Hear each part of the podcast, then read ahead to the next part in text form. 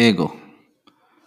Vamos solos, aunque acompañados, por calles cruzadas mientras caminamos.